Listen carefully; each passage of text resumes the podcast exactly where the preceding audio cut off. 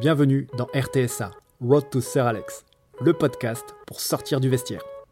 Je pars à la rencontre des entraîneurs de foot qui choisissent d'écrire leur histoire avec passion.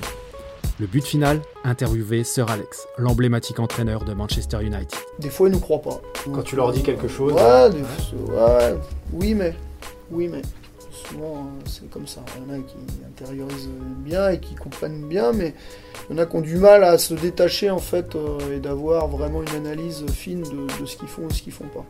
Alors, euh, donc euh, c'est un outil indispensable. Et puis pour certains, au contraire, euh, justement, ils se dévalorisent sans cesse. Donc ils ont une mauvaise image de ce qu'ils font. Donc ça peut permettre aussi à certains aussi de positiver euh, leur, leur performance. C'est l'étape 6 et j'ai fait un petit détour dans mon chemin. J'avais envie de mettre en lumière le travail de la fédération à travers l'interview d'un conseiller technique régional. J'interview donc Greg Sorin, CTR de la Ligue Pays de Loire, qui m'a fait l'amitié d'accepter ma proposition et avec qui cet échange fut parfait. Pensez à vous abonner sur Apple Podcast ou toute autre application en cherchant RTSA. Bonne écoute Comment t'es venu cette envie de devenir entraîneur de foot? Entraîneur de foot, c'est venu euh, bah, de par euh, en fait mon cursus de formation, puisque j'étais au STAPS et puis en fait euh, dans le cadre de- du cursus STAPS, on était obligé d'aller entraîner en club. J'ai commencé un peu comme ça, un peu contraint et forcé. En fait, bah, ça m'a plu. Et suite à ça, bah, en fait, j'ai jamais, j'ai jamais arrêté, euh, arrêté d'entraîner. Donc, euh, en premier temps sur sur Carquefou, plutôt le niveau jeune, soit au niveau régional ou au niveau national. Donc, D'accord. euh, voilà. C'est venu un petit peu hein, par hasard au départ.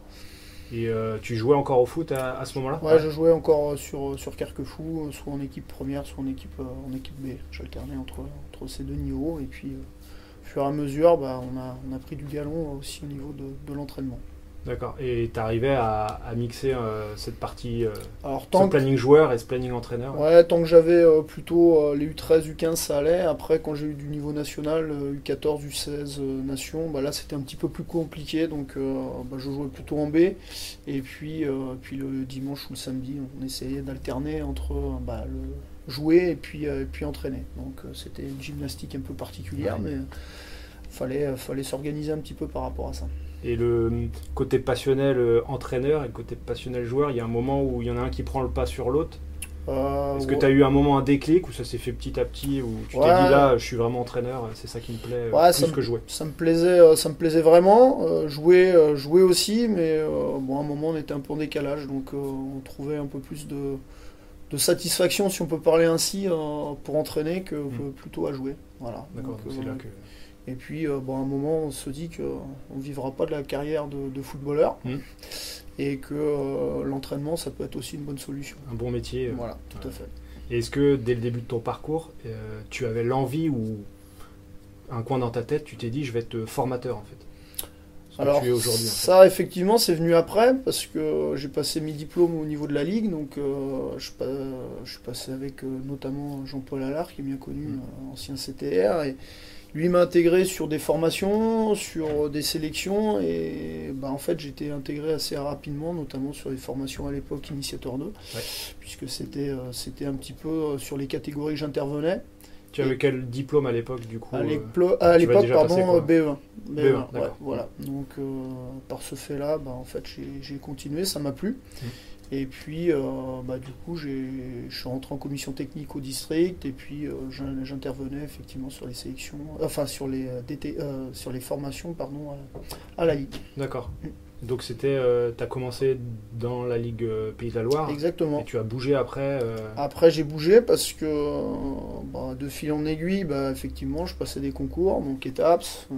et puis, et puis professorat de sport. Mm. En même temps, euh, bah, j'avais passé le CAPEPS, mais euh, professeur de PS, c'est pas ce qui me, ce qui m'allait le mieux. Ouais. Donc, bah, j'avais fait le choix de passer le professorat de sport. Et première année, je l'ai pas eu. J'ai été euh, reçu euh, aux écrits, mais pas aux oraux. Et la deuxième année, j'ai repassé. Du coup, euh, j'ai été admis. Donc voilà. Et du coup, euh, bah, j'avais le choix entre euh, la Bourgogne et la Bourgogne. Donc, euh, choisi la Bourgogne. J'ai choisi la Bourgogne. Et donc, j'ai fait 4 ans en Ligue de Bourgogne dans le district de la Nièvre. D'accord. Et ensuite, 3 ans, euh, j'ai muté sur le district Finistère Nord, donc sur, sur Brest. D'accord, et à chaque fois, ça t'a permis de passer des caps au niveau de la ligue? Alors, je... Monter en compétence au moins Ouais, et- Monter en compétence parce que j'ai fait plusieurs dossiers. Donc c'est Mm. vrai que sur, sur le- la Ligue de Bourgogne, c'était beaucoup la formation, BE1 notamment, et puis euh, les sélections U15 à l'é- à l'époque, la Coupe nationale. Oui. Et puis euh, sur, euh, sur, euh, sur le Finistère, euh, on m'a refilé un, un dossier en fait que personne voulait, quelque part, un peu le futsal, tout ce qui était un peu football, un Qui peu, était, euh, euh, football diversifié. Ouais.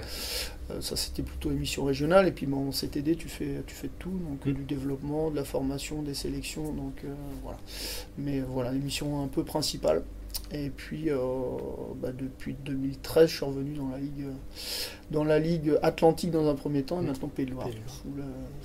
C'est un peu José Alcocer qui était CTR à l'époque qui m'avait, enfin DTR à l'époque qui m'avait demandé éventuellement de revenir, donc ça tombait bien. Et donc ton rôle aujourd'hui au sein de la ligue? Alors, euh, on, est, euh, on est deux à s'occuper. Il y a, il y a trois dossiers principaux au niveau de la, de la fédération le développement des pratiques, euh, la formation d'éducateurs, et puis ce qu'on appelle le PPF, grossièrement, tout ce qui est sélection, détection et le football au milieu scolaire. Donc, moi, je suis plutôt sur le, sur le PPF avec Fré- Frédéric Bodino. Donc, on se partage un petit peu ce dossier. Euh, donc c'est les missions principales et puis effectivement des missions de, de formation quand même, notamment sur le BEF, du tutorat et puis D'accord. Et puis de la formation aussi sur les modules euh, CFF2 notamment. D'accord, donc quand tu parles de tutorat au niveau du BEF, c'est-à-dire que tu encadres euh, plusieurs entraîneurs dans le cadre de leur Voilà, cursus euh, BEF. voilà. donc euh, moi j'ai un, un stagiaire euh, BEF là cette année, plus euh, j'ai aussi un stagiaire DES. euh, D'accord. euh, voilà, donc euh, Fred Darocha aussi qui passe euh, ses diplômes. Donc euh, voilà, on a deux, euh, grosso modo, un au BEF, un au DES pour les conseillers techniques euh, au niveau régional. D'accord, euh, c'est guider, aider et puis euh, apporter aussi euh, des notre expérience éventuellement et puis les, les guider sur, sur leur formation. Donc du coup, tu as toujours été dans le, on va dire, le moule fédération, et tu jamais eu l'envie de revenir en club ou d'aller en club euh, Alors, pro, euh, dans la formation aussi, mais peut-être en pro? J'ai eu quelques sollicitations. Euh, c'est vrai que quand on passe, euh, en fait, euh, quand j'étais encore sur Carquefou entraîneur, j'avais 4 quatre séances plus le match dans, dans la semaine. Donc euh, c'est vrai que le rythme il est un petit peu différent. Donc ouais, si, c'est, c'est- ça sera une envie. Alors après, c'est toujours pareil, c'est quel projet? C'est pas y aller pour y aller. Et puis c'est pas y aller pour simplement une envie. Il faut, faut aussi s'inscrire dans, dans un véritable projet. Ouais. Voilà. Et qu'est-ce qui te plaît aujourd'hui dans ton rôle de CTR au sein de la fédération? C'est jamais exactement les mêmes choses. On rencontre toujours des personnes différentes, c'est souvent des actions qui se répètent, mais c'est jamais exactement pareil. Voilà. Plus, euh, ouais, il y a des, euh, il y a des missions au niveau de la ligue, puis il y a aussi des missions au niveau national. Donc euh, ça aussi, ça fait partie un petit peu des choses intéressantes. Donc on est amené à rencontrer aussi des personnes un petit peu différentes, et c'est ça qui fait un petit peu évoluer aussi et fait avancer. Donc c'est la richesse de la fédération. Et pour devenir CTR, euh, quel est le niveau de diplôme qu'il te faut? Alors, il faut au moins le DES. Oui. Voilà. Alors, à l'époque, il suffisait du DES. Et maintenant, il faut le DES. Et euh, derrière ça, euh, il y, a un- il y a un diplôme pour, euh, que met en place la fédération pour devenir cadre technique. En fait, euh. En plus voilà. du DE. en Ouais. plus, pour en fait aiguiller les gens sur ce qu'est euh, ce qu'est le rôle de conseiller technique sur les différents sujets qu'on a pu euh, les trois euh, les trois grands Grand euh, dossier, quoi. dossiers de la fédération.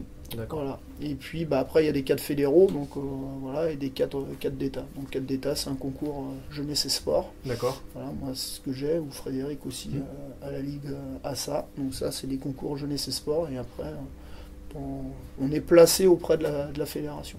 Donc tu continues à te former aussi euh, une fois que tu deviens CTR. Mhm. J'imagine que tu as constamment des formations aussi auprès de la fédération. Alors Enfin, constamment, régulièrement, je veux dire. régulièrement et puis bah après il y a des, aussi des formations qui sont mises en, qui sont mises en place donc dans laquelle on doit s'inscrire comme euh, n'importe quel euh, candidat qui Mhm. que- qu'on soit à la fédération ou pas à la fédération. Et tu as l'ambition de continuer à, à passer les dipl- différents diplômes. Ouais, il t'en reste plus beaucoup, mais L'idée ouais si peut-être le, le formateur là pour Ouais. euh, pour être soit dans les pôles soit éventuellement dans un club professionnel puisque en fait c'est véritablement le diplôme qui est dans notre euh, dans les catégories qu'on côtoie le plus. Mhm. Donc voilà. Donc euh, puis pour une, une volonté aussi personnelle. Donc, euh, voilà. et, au niveau de ton rôle de CTR, Mhm. est-ce que tu peux nous décrire à peu près une semaine type Même s'il n'y a pas de semaine type, mais. C'est très aléatoire. Tu passes combien de temps, enfin en pourcentage sur le terrain, en formation Là, ça va revenir un peu plus parce qu'effectivement, la, la, saison elle est découpée en fonction de nos, de nos sélections, notamment avec Fred et, Fred et moi. Donc Bon, la première partie, c'est souvent les U16, on s'occupe des U16, U17 parce qu'il y, a, des sélections. Après, c'est les U15, après les U14 et après les U13. Donc, euh, donc voilà. Déterminer une semaine type, c'est impossible. C'est impossible parce que euh, la première partie, il y a beaucoup de réunions, beaucoup de visites de sections sportives ou de clubs. Et là, on va enchaîner pratiquement toutes les sélections. D'accord. Donc beaucoup de terrain. Euh, beaucoup de terrain, un peu plus, beaucoup sur les week-ends et le mercredi. Demain, il y a match amical. Ce week-end, il y a un stage aussi U15, U16, U17. Donc voilà, déterminer une semaine type, c'est trop, trop difficile. C'est ce qui est bien aussi dans ton rôle, c'est comme tu le disais tout à l'heure, c'est que ah, ça tu fais des choses euh, identiques sur euh, d'une saison à l'autre, mais ah, ça, ça, dans l'ordre différent, avec des gens différents. C'est mouvant, et puis bah, après, effectivement, c'est un, bah, on est euh, sur des, euh, des, horaires un peu décalés par rapport à, par rapport au reste. Beaucoup le soir, voilà, c'est hmm. bah, comme un entraîneur en fait. Ouais, voilà. Donc, euh, faut être passionné. Quoi. Voilà, exactement. On en revient à la, la, fédération. Donc il y a eu la nomination d'un nouveau DTN hmm. récemment, passant hmm c'était M. Blacard et mm. aujourd'hui on est, on est avec M. Fournier. Quels sont, est-ce qu'il a déjà euh, émis des directives, un projet euh, sur son, son mandat en fait? Est-ce que vous avez déjà des orientations? Bah, il, va, il va vouloir perdurer sur euh, effectivement la formation qui a été un gros chantier hein, mm. initié par, par, François Blacard. Après, effectivement, il a nommé aussi un DTN adjoint, Jean-Claude Giuntini, mm. sur, sur tout ce qui est sélection et justement qui va définir aussi un projet un peu plus euh, lisible aussi, des critères hein, aussi sur tout ce qui est sélection-détection pour, euh, pour les jeunes joueurs et joueuses. Donc ça c'est voilà, c'est parti, le travail, euh, le mmh. travail est, parti par, rapport à, par rapport à ça. Voilà, après il faut qu'ils prennent aussi bah, les, marques parce que la fédération c'est un grand, c'est un grand bateau. Donc, donc voilà, bah, c'est redéfinir aussi, enfin c'est faire perdurer tout ce qui est l'axe formation, aller un petit peu plus loin dans les critères de sélection et détection et des projets de jeu aussi sur, euh, sur euh, nos différentes sélections. Et puis bah, après, il y a tout, le, tout le, chantier aussi du futsal et du football diversifié qui, convient de, de, renforcer et puis de développer. À l'heure actuelle, on est aux prémices de ce qu'on peut faire. Donc c'est les, les, principaux axes, mais euh, s'il fallait mettre un, un projet plus en avant, est-ce que c'est la formation qu'il faut encore accentuer ou? Bah, les trois dossiers sont à, développer ensemble parce qu'en en fait, ils se croisent. Ils sont liés. Ils, sont, ils sont, liés. Plus on va développer euh, le football de masse, entre guillemets, plus on a des chances que l'élite se, se, développe. Mais euh, voilà, après, un des gros chantiers, effectivement, c'est de, trouver euh, et développer les clubs de demain. Plus simplement un club qui fait que du football traditionnel, si on peut appeler ainsi, mais aussi qu'il y ait des clubs qui soient capables d'offrir une offre de pratique qui soit un peu différente et différenciée. Voilà. Pour pas faire toujours les mêmes championnats contre toujours les mêmes équipes, euh, toujours, euh, toujours pareil quoi. Voilà. Maintenant les gens ils zappent et ainsi de suite, donc euh, on est obligé et les clubs seront obligés aussi de, proposer des choses un peu, un, peu, un peu différentes que ce qu'on a pu connaître nous en tant que, en tant que joueur. Et tu parlais tout à l'heure de, de projets de jeu aussi au niveau de la fédération. et dans le cadre de tes sélections, mm. est-ce que tu as un projet de jeu défini par la fédération ou est-ce que tu as un cadre et toi tu, tu, tu, fais un peu ce que tu veux dans ce cadre Alors on a un cadre qui est, qui, est, défini, puisqu'il y a des orientations qui sont clairement définies, mais là avec euh, bah, la semaine dernière, on a avec Fred euh, sur, euh, sur justement l'ensemble de nos sélections garçons et filles, on a, on a développé quelques, quelques principes qu'on aimerait voir et développer tout au long de nos différents rassemblements. Donc ça c'est au niveau de la ligue, c'est au niveau de la ligue, parce qu'il faut quelque part, l'idée, alors c'est un peu prétentieux aussi peut-être, mais c'est de dire, bah voilà, quand on voit une équipe euh, Ligue Pays de Loire, bah, il y a des principes euh, de jeu qui vont, euh, qui vont être clairement identifiés. Voilà. après, ça, C'est vrai que la sélection c'est un peu différent, on a un petit peu moins de temps, Mm. mais c'est possible quand même. C'est possible quand même de Ouais. mettre sa patte. Et, justement, quels sont ces, ces critères, si tu peux nous en donner euh, Ouais, bah après. deux, euh, trois principaux quoi, hein. Après, nous, voilà, c'est euh, nous l'idée, c'est de, de montrer les joueurs. Alors effectivement, on veut toujours avoir des résultats, mais les résultats pour nous, ils sont euh, secondaires. C'est ce qu'on va faire avant qui vont, qui vont déclencher. qui les vont résultats. déclencher les résultats. Donc effectivement, nous, l'idée, c'est de repartir sur, sur des principes de jeu de relance, relance court, repartir, repartir du gardien dans, dans la plupart des cas. Mhm. Voilà, après c'est de la minimation autour, autour du porteur de balle, voilà, très simple, avoir euh, trois, trois, euh, trois solutions pour, euh, pour le porteur de balle, si on peut, voilà, dans la profondeur, euh, quelqu'un qui vient au porteur, la profondeur et quelqu'un qui, euh, qui est derrière. À partir de, déjà de ça, on peut construire beaucoup de choses au, au niveau, euh, au niveau offensif. Voilà, des principes, mais on, on révolutionne rien. hein. Voilà, au niveau de l'attaque, à chaque, euh, à chaque, euh, à chaque fois qu'on doit attaquer ou qu'on a une action, ça doit finir par un, par un tir. Voilà, donc on a défini euh, 5-6 au niveau offensif, au niveau défensif, au niveau de la transition. Et puis euh, bah, maintenant, on crée des, des exercices, des situations, des jeux En fonction de tout ça. Exactement, qui vont nous permettre aussi, et puis qu'on va répéter dans, dans le temps, qui vont nous permettre d'être euh, peut-être un peu plus efficaces. Peut-être. On verra ça plus tard. Donc euh, privilégier les idées de jeu plutôt Ouais. qu'un schéma de jeu précis. quoi. On n'a pas de système de jeu euh, pré, euh, préconisé, on- parce que le système, ça va dépendre des joueurs qu'on a. Par contre, au sein du système, des systèmes qu'on va utiliser, bah, effectivement, les principes de jeu vont se Tu les développer. retrouves. Exactement. Peu importe, que, peu importe que tu joues en 4-3-3, en 4-5-1, en 4-4-2, on doit retrouver ces principes de jeu, qu'ils soient offensifs ou défensifs. De toute façon, ton schéma, euh, système de jeu, de toute façon, il se désarticule et s'articule. Bien sûr. Non, puis c'est c'est un peu comme dans un club. Euh, Avoir un seul système, pour moi, ça me paraît dangereux. En plus, on a des jeunes joueurs, donc euh, l'idée, c'est quand même qu'ils puissent s'adapter à différents, à différents systèmes. Pareil dans les postes. Voilà. Et puis, euh, bah, nous, on prend le principe que de toute façon, tous les joueurs jouent. Donc, euh, peu importe le résultat. Tous les joueurs jouent. Ils jouent au moins la moitié du temps de jeu. Donc, global, hein, évidemment. Et, et voilà. Et ça, on n'y déroge pas. C'est une obligation. D'accord. Faut que tout le monde, quand il vient en sélection, il goûte. Euh, Ah, un, faut il qu'il apprenne. jeu, faut qu'il apprenne. Faut qu'il apprenne des choses. Mais qu'il ait le temps de, de l'appliquer. Voilà, faut qu'il euh, faut qu'il euh, faut qu'il apprenne. Euh, S'entraîner c'est bien, mais euh, le jeu ça fait partie un petit peu de, bah, de l'évaluation entre guillemets. hein. Toute la semaine on, on travaille à l'entraînement, bah, on, on- bachote ouais. et puis bah, finalement on valide ou pas certaines compétences en certaines compétences en match. Mais en club ça devrait être un petit peu pareil en fait. Voilà. Et tes joueurs que tu as en sélection, tu les as à peu près. Comment ça se passe un stage de, de sélection, un rassemblement sélection? Bah, On a des stages de deux ou trois jours, ça va dépendre, de- ça va dépendre des, des catégories. Alors on a des tests qui sont demandés par la fédération, plutôt sous, sous forme de jeu. D'accord Et puis bah, derrière c'est euh, jeu à 11, jeu au poste. Et puis après euh, des, des jeux qu'on a justement prédéfinis par rapport à, par rapport à ça.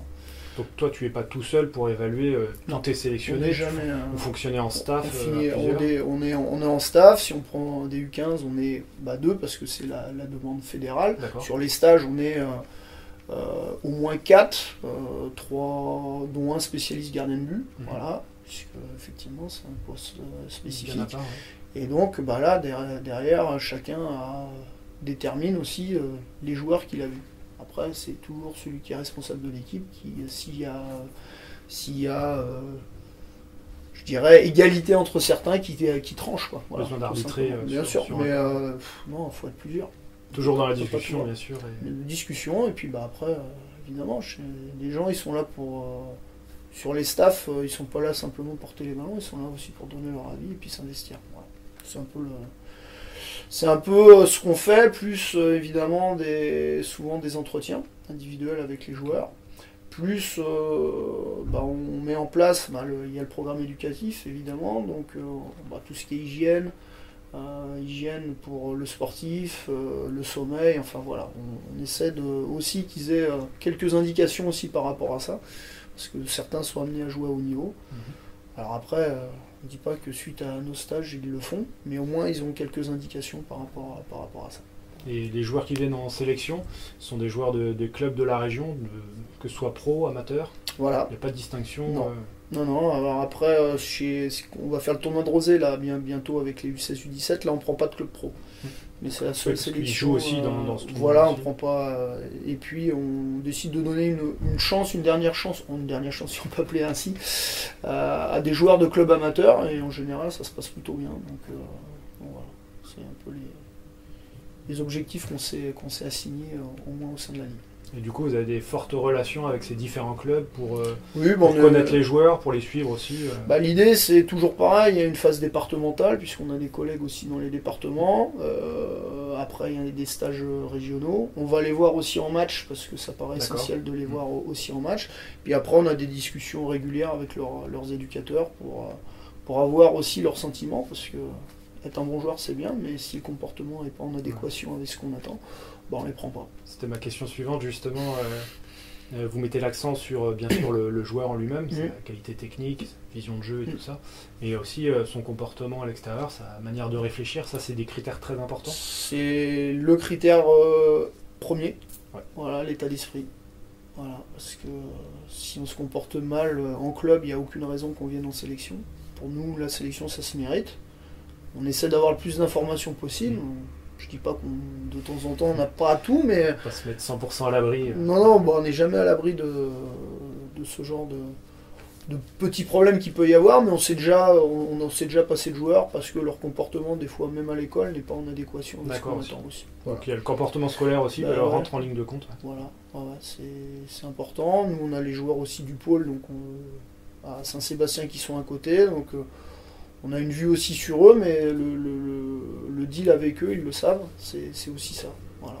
S'ils ont un comportement qui n'est pas en adéquation même à l'école, Ce sera pas de sélection. bah non, tant pis pour lui. Alors ça dit pas, on dit pas qu'on leur donnera pas une chance, mais euh, voilà. Mais c'est quand même euh, important qu'ils aient ça en tête. Tu as été récemment en Inde avec l'équipe de France euh, U17. Ouais. Donc tu avais un rôle de visualisation des adversaires, c'est ça C'était observateur. Observateur avec euh, une tranche de vidéo aussi.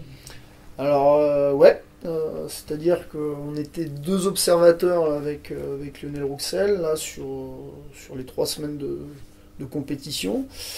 Donc euh, ouais, c'était aller euh, bah, le premier tour, enfin avant, avant que la compétition commence, donc c'était euh, choper toutes les vidéos possibles des trois adversaires qu'on avait dans- sur le premier groupe. Donc euh, c'était observation.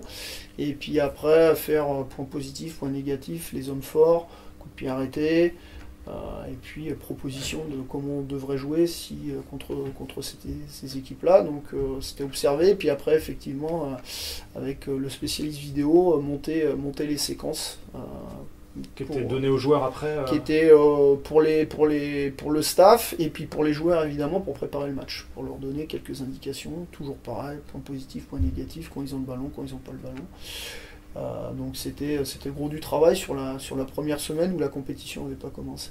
Et puis euh, la deuxième semaine, là, avec mon collègue Laurent, bah, on était chacun sur un groupe, hein, les groupes sur lesquels on pouvait tomber en, huitième de finale. après, ouais.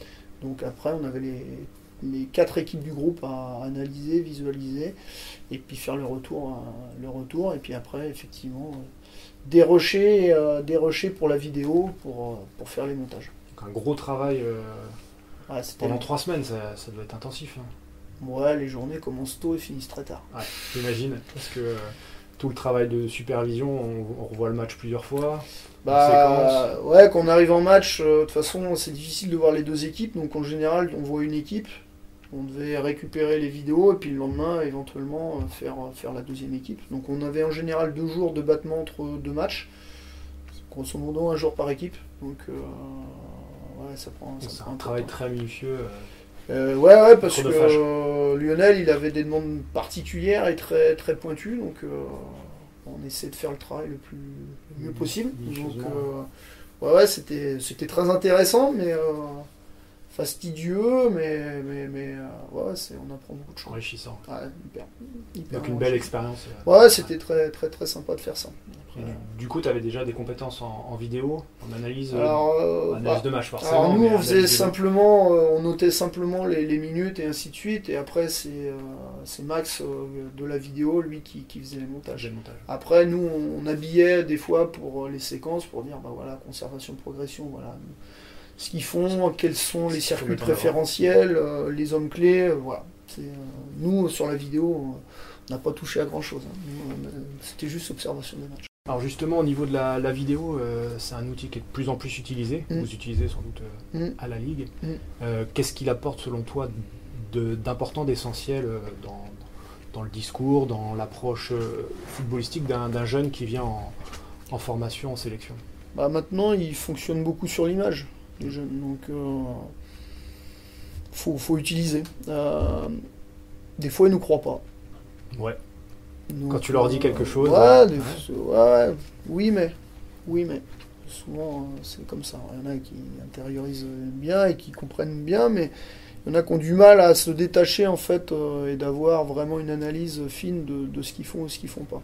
Alors, euh, donc euh, c'est un outil indispensable. Et puis pour certains, au contraire, justement, ils se dévalorisent sans cesse. Donc ils ont une mauvaise image de ce qu'ils font. Donc ça peut permettre aussi à certains aussi de, de, positiver leur, leur performance. C'est essentiel, c'est hyper efficace. Et puis, euh, bah, il y a le travail individuel, mais il y a aussi le travail collectif sur ce qu'on peut voir. Donc, euh, pour moi, c'est une arme euh, indispensable pour, pour progresser, tout simplement. Donc, tu, tu, penses que tous les entraîneurs qui ont les moyens de le faire devraient utiliser la vidéo, ne serait-ce que revoir leurs matchs ou Revoir les matchs et, et, même nous en tant qu'éducateurs. C'est-à-dire que des fois, quand on est dans le match, on est un peu pris, on a bah, on est pris par, euh, par le jeu mm. et euh, des fois on a une mauvaise analyse euh, de, tout ce qui s'est passé. Donc on est focalisé sur certains points et puis il y a d'autres, d'autres points qu'on n'a pas forcément perçus. Donc bah, c'est toujours intéressant de, revoir ça. Et puis avec les joueurs aussi de pointer sur, sur ce qui peut être amélioré puis ce qui, ce qui est bien aussi. Parce que des fois on est toujours sur l'aspect négatif. Mais il y a aussi à chaque match, il y a toujours des points positifs à retirer. À valoriser. Euh, exactement. Donc euh, pour les joueurs, bah, c'est exactement pareil. C'est pas que dans un esprit de, critique négative. Donc la fédération, c'est le référent au niveau des, formations et euh, tous les entraîneurs. Le but de la fédération, c'est d'avoir le maximum d'entraîneurs en, formation. Qu'est-ce que tu pourrais dire à ceux qui ne sont pas encore venus passer leur, formation, les nouveaux entraîneurs qui vont commencer la saison prochaine ou qui ont commencé cette année? Le plus dur, c'est de commencer en formation. Euh, je suis bien placé pour le savoir, puisque effectivement, j'ai commencé euh, un petit peu comme ça. Après, euh, les formations maintenant, notamment au niveau de, la région, elles sont, c'est très interactif. C'est très fixé sur la catégorie dont on a, dont on a la, charge. Donc voilà, c'est avant c'était 4 jours bloqués, maintenant on peut les faire sous forme de modules de 2 jours on peut certifier ou pas certifier, mais au moins ça donne aussi quelques, quelques billes sur ces, catégories. Voilà, euh, je pense que la connaissance de, de, son, euh, de son public, elle est essentielle. On ne coache pas des U19, on coach des, U9 ou des U7 ou des, U15. Mmh. Donc euh, voilà, ça permet pour certains, il ne faut pas avoir peur parce que des fois ça te permet simplement de renforcer les compétences qu'on a déjà. Et puis bah, c'est comme toute formation, ça apprend aussi à réfléchir, à aller un petit peu plus loin aussi dans, ce qu'on fait. Puis ça apporte quelques billes aussi euh, supplémentaires ça permet aussi de rencontrer d'autres entraîneurs de la même catégorie, de la région, et de pouvoir échanger un petit peu. À, ont des fois les mêmes problématiques, alors euh, parce qu'il ne faut pas se voiler la face, les, les problématiques elles sont, sont les mêmes qu'on soit un club de 100 ou de, de 200 ou 600 licenciés, sauf que bah, les problèmes ils sont plus ou moins importants. Donc ça permet d'échanger aussi sur les problèmes qu'on peut avoir et puis des fois de les régler tout simplement, en discutant simplement avec euh, d'autres personnes. Et puis euh, je pense qu'être entraîneur c'est aussi développer son réseau. Donc, euh, bah, effectivement, en discutant avec les uns les autres, bah, ça permet aussi de, faire ça. Donc voilà, c'est faut pas non plus se donner des, objectifs trop, trop importants, mais ça paraît essentiel. Moi, ce que je dis souvent en formation, quand on confie son, enfant à l'école, on ne confie pas à quelqu'un qui n'a pas de diplôme. Et eh ben, en football, c'est ça. Et ça devrait être ça. Dans d'autres disciplines, quelqu'un qui n'a pas de diplôme, bah, il ne peut pas, il peut pas, il peut pas encadrer. Alors on ne demande pas d'être euh, tout le monde BEF, hein, bien évidemment, mais avoir un minimum de connaissances sur l'activité et euh, sur, euh, sur le public, ça paraît, ça paraît essentiel. Et puis justement, le, panel de diplômes proposés, enfin de formations proposées par la fédération s'est grandement augmenté ces dernières années. Et du coup, le nombre de, personnes qui assistent aux formations mm. aussi euh, drastiquement augmenté. Bien sûr. Bah voilà, l'idée quand même, c'est d'avoir une équipe, un éducateur euh, formé ou au moins informé. Ça, c'est le but de la fédération. C'est l'objectif de, la fédération. Voilà. Alors, euh, voilà, c'est un but hein, c'est un, grand, grand objectif, mais euh, on, essaie de travailler, euh, travailler là-dessus par rapport à ça. Et du coup, on va retrouver un football, euh, enfin des footballeurs un petit peu plus, dire pas formatés, mais qui auront des des manières de jouer, des buts de jouer euh, quand même plus précis et des manières d'être encadrés surtout. Mm. Ouais, après on travaille aussi sur le comportement. Voilà, euh, parce qu'on a connu euh, il y a quelques années, voilà, pour être un bon entraîneur, il fallait brailler tout le temps. Alors que on, en voit encore. Ouais, on en voit encore, mais on s'aperçoit, et puis quand on est joueur, on s'aperçoit qu'à un moment, bah, de toute façon, quelqu'un qui braille tout le temps, bah, les joueurs ils déconnectent, hein. mm. donc ils entendent un bruit, mais ils savent pas si. Donc on essaie aussi de travailler aussi sur le comportement et, et euh, alors ça ne veut pas dire non plus, il ne faut pas tomber dans l'extrême, qu'il ne faut rien dire, mais il faut, faut, quand même se, cantonner sur euh, l'aspect de, repositionnement des joueurs et l'aspect technique. Voilà. Euh, allez, allez, allez les gars, il faut y aller. C'est pas, pas des infos très pas des infos assez, assez pertinentes par rapport, à, par rapport aux joueurs. Et puis voilà, vaut mieux une ou deux informations très ciblées plutôt que parler en continu. Donc on travaille aussi, on travaille aussi là-dessus. C'est pas évident, mais c'est comme ça. Euh, justement, quelle est ta définition d'un bon entraîneur Un bon entraîneur, un bon éducateur Éducateur. Ah, ah ça peut être différent. Ouais. Vas-y. Donne-nous la différence, justement. Ouais, enfin, c'est pas, c'est ma différence, voilà. bien sûr. Alors, euh, pour moi, entraîneur, ça peut être, si on prend tout simplement entraîneur, hein, si on prend un entraîneur senior, effectivement, lui, il va voir euh, maintenant le résultat, il est primordial par rapport à beaucoup de choses. Même en club amateur, maintenant qu'on n'a pas de résultat, bah, oui, on le voit de plus en plus euh, en amateur. on prend son sac. Voilà, éducateur, effectivement, le résultat, il est important, mais il n'est pas primordial. Voilà. Après, euh, c'est ce qu'on disait tout à l'heure, même sur les sélections. Le résultat, il doit être euh, la conséquence de ce que tu as fait avant. Voilà. C'est quelque chose d'important, ton résultat, mais ça ne vient pas du tout en priorité. C'est pas gagner n'importe comment, dans n'importe quelle condition. Voilà. Après, euh, voilà, je pense qu'il y a les notions éducateurs et les notions éducatives qui sont aussi, euh, aussi primordiales. Et puis, on en parlait aussi, si c'est pour avoir 14 joueurs et puis toujours les trois mêmes remplaçants qui rentrent jamais, ou 2 minutes ou 3 minutes, pour moi, c'est pas. Là, on n'est pas dans sa vocation d'éducateur. Voilà. on va les perdre, ces joueurs. On les perdra, et puis euh, voilà, des fois, on a des. Chez les petits, des fois, ah, j'ai une pépite, ou alors lui, il est nul. voilà. Et il y a toujours un juste milieu parce que euh, faut pas être trop, euh, trop hâtif sur ces jugements, notamment chez, chez, les petits, parce que le bon peut régresser ou pas avancer, et puis celui qui était un petit peu moins bon, bah, il peut avoir un déclic, et puis euh, ça, peut, ça, peut, vite s'inverser. Donc, donc, voilà, à partir du moment où on a des joueurs, faut les faire jouer. Quelqu'un qui fait que les entraînements, il joue jamais le samedi, bah, c'est pas suffisant. C'est pas suffisant. Donc faut aussi se donner des critères, mais c'est chaque éducateur de se donner ses propres critères. Ah, voilà, je suis éducateur, bah, mes joueurs ils doivent jouer. Même le, ce qu'on considère le moins bon, peut-être. Oui, parce qu'il est le moins bon aujourd'hui, mais dans 2, 3, 4 ans, on a, vu tellement de, joueurs, euh, on va dire nuls, pour mm. accentuer la chose euh, mm. en école de foot et des très bons footballeurs en senior, euh, Exactement. en région. mais bon, après, ça nécessite un investissement et que chacun s'entraîne dans de bonnes conditions. Donc, voilà. Donc voilà, la notion elle est surtout par rapport au résultat. Quand on a réglé un peu ces problèmes avec le résultat brut, voilà, parce qu'on peut gagner des matchs en étant euh, pas bon, et on peut perdre des matchs en, ayant fait euh, tout ce qu'il faut, mais des fois ça ça, ça, sourit pas. Donc, euh, donc voilà, il faut toujours trouver la balance et le bon curseur entre résultat et, performance.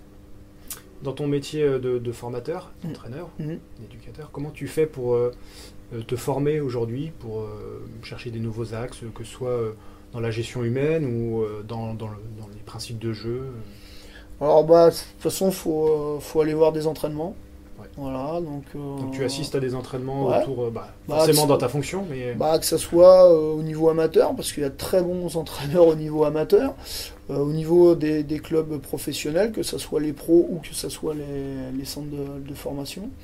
Et puis après, c'est les discussions qu'on peut avoir aussi avec d'autres entraîneurs. L'échange, c'est hyper important entre entraîneurs. Ça, me paraît, ça me paraît essentiel. Et puis après, c'est assister à à des conférences, à des, colloques, des fois d'entraîneurs, se déplacer, euh, voilà. Donc ça, tu en as d'organiser au niveau de la fédération, par exemple, des colloques bah, À la fédération, oui, on est rassemblés euh, régulièrement par, euh, par pôle, justement, en fonction des, différents dossiers. Et puis bah, après, on fait intervenir aussi, bah, soit il y a Frédéric Aubert qui vient au STAPS, là, voilà, on l'a fait venir, justement, bah, intervenir sur la préparation athlétique, donc en relation avec, avec le football. Donc bah, voilà, ça fait partie aussi de ces de ces euh, petits plus, mais euh, voilà. Quelqu'un qui reste en vase clos, qui va jamais, euh, qui sort jamais de son club, à un moment on fait toujours les mêmes choses et puis on se remet pas en cause. Donc voilà. Et après les discussions, on ne sera pas forcément toujours d'accord, mais c'est pas grave. Au moins ça, ça, fait réfléchir. voilà, ça t'amènera peut-être à autre chose. Exactement. Est-ce qu'il y a des personnes clés dans ton apprentissage ou qui t'ont fait passer un cap dans ton, dans ton rôle de formateur, d'entraîneur? Que tu as eu des entraîneurs comme ça, euh, un peu euh, inspirants, on va dire? Inspirant, euh, pas forcément. C'est la somme de tous. ouais, c'est plus ça. L'entraîneur que tu es aujourd'hui. C'est plus ça. Après, c'est des rencontres et puis voilà, le fait de, Jean-Paul Allard, c'est lui qui m'a aiguillé pour devenir conseiller technique. Je n'avais pas forcément réfléchi, réfléchi avant. Voilà. Donc, voilà, non, c'est plus s'inspirer de parce que c'est comme tout le monde, hein, chacun a ses points positifs, négatifs, donc c'est s'inspirer un petit peu de, de, chacun. Parce que dans un contexte particulier, ça peut marcher, mais il faut toujours avoir un, peu de recul. Des fois, on fait avec une catégorie, euh, on fait euh, des séquences ou des séances qui marchent bien. L'année d'après, on fait la même avec un groupe différent, ça marche, pas. Donc, bah voilà, c'est toujours, c'est toujours se servir, et avoir du recul aussi sur, sur sa pratique et être euh, aussi avoir un peu d'humilité. Voilà. Alors la, constante envie de se remettre en question en fait. Voilà, et quand ça marche, euh, c'est bien, mais euh, c'est le danger, il est surtout là. Mhm. Voilà, donc euh, donc c'est aussi être toujours, voilà, j'ai gagné, c'est bien, mais et j'ai perdu, c'est pas parce que j'ai perdu, je suis le plus nul. Bon, faut gagner quand même quelques matchs. Hein. Si on perd tout le temps, faut peut-être peut se remettre en question. Faut peut-être se poser des questions. Mais voilà, c'est toujours la, balance et le curseur qu'il faut qu'il faut savoir placer. D'accord. Euh, si un jeune ou un moins jeune vient te voir et il dit euh, j'ai envie de devenir entraîneur, mhm. tu lui réponds quoi et tu lui conseilles quoi justement? Alors s'il est jeune, je lui conseille de continuer à jouer. D'accord. Plus on joue, euh, plus on a connaissance, plus on ressent le jeu. Voilà, c'est ça c'est une question à mon avis qui est, qui est, qui est, fondamentale. Deux, c'est pas être pressé. Voilà, c'est une certaine époque. Moi, je passais un diplôme par an parce que cette. voilà, maintenant on peut tout enchaîner, mais euh, des fois, il faut aussi se, poser mhm. et passer du temps sur les terrains. Voilà, il n'y a que ça. Se confronter, se mettre en difficulté, essayer des choses. Voilà, parce que s'il n'y a que, que cette réalité-là qui, euh, qui, fait, qui fait avancer. Voilà, avoir des connaissances théoriques, c'est bien. Mmh. STAPS, machin, mais la, véritable, la vérité, elle est, elle, est, elle est quand même sur le terrain. Oui, parce qu'on aura toujours cette, euh, cette notion d'improbabilité que qu'on n'a pas dans, un, dans une formation où tout est parfait euh, sur le papier. on a le nombre de joueurs qu'il faut, on a le terrain qu'il faut, voilà, alors que bah, dans les clubs, des fois, il faut s'entraîner sur un quart de terrain, ils sont 24. Donc euh, voilà, il faut trouver des solutions, il faut être malin, et il n'y a que, que ça qui va, qui va faire trouver des solutions et être imaginatif. Voilà. Il faut être inventif quand tu es entraîneur, il faut toujours euh, s'adapter. Ah bah, l'adaptation, elle, est, continuelle. Quoi. Voilà. Et, puis, euh, et puis voilà, faut pas être. Euh, on prévoit sa séance, mais il faut toujours prévoir que, bah, effectivement, club amateur, des fois on prévoit pour 14, on est plus que 8. Au contraire, on a prévu pour 14, on est 24. Donc, donc voilà. Et donc faut toujours être vigilant entre ce qu'on a préparé et puis ce qui peut, ce qui peut arriver. Bah, c'est la fin de cette interview. Je te remercie grandement bah, de nous avoir accordé du temps pour cette interview et puis euh, de la qualité de cette interview qui, je l'espère, va intéresser euh, le maximum de lecteurs comme d'habitude. Merci. Merci à toi. Merci d'avoir écouté cet épisode. S'il vous a plu, laissez-nous un avis, ça nous aide à faire découvrir le podcast à d'autres entraîneurs. N'oubliez pas non plus de vous abonner à RTSA sur votre application, cela vous permettra de découvrir les prochains épisodes. Si vous voulez nous suivre, c'est très simple, rendez-vous sur le site entraînementdefoot.fr. A très bientôt pour la prochaine étape du projet Road to Sir Alex.